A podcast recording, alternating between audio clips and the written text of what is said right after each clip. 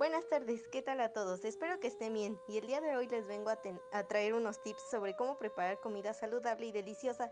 Por eso el tema se llamará comida sana.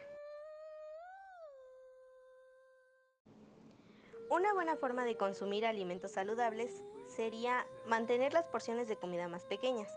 Por ejemplo, si un día se te ocurre comer una hamburguesa de tamaño normal, estás consumiendo aproximadamente 800 calorías. Lo mejor en estos casos es consumir una de tamaño infantil que contiene la cantidad de 250 calorías.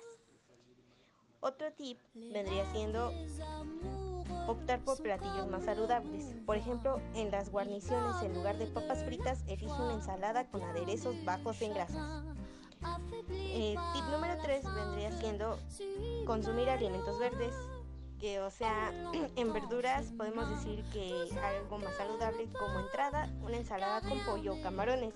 Y puedes usar aderezos bajos en grasas, también una manzana verde o espinacas y evitar usar alimentos fritos.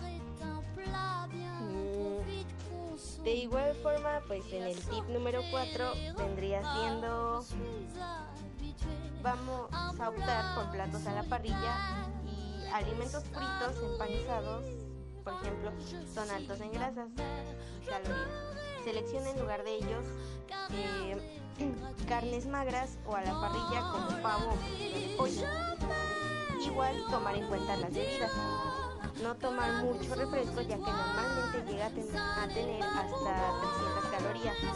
Opta por un té helado sin azúcar, agua mineral o haz tu propia agua en casa, de preferencia que sea fruta natural. El tip número 6. Recuerda que no debes conformarte con lo que tiene tu comida, porque puedes modificarla a tu modo. Y por último, pero no menos importante, checa el tamaño de las porciones.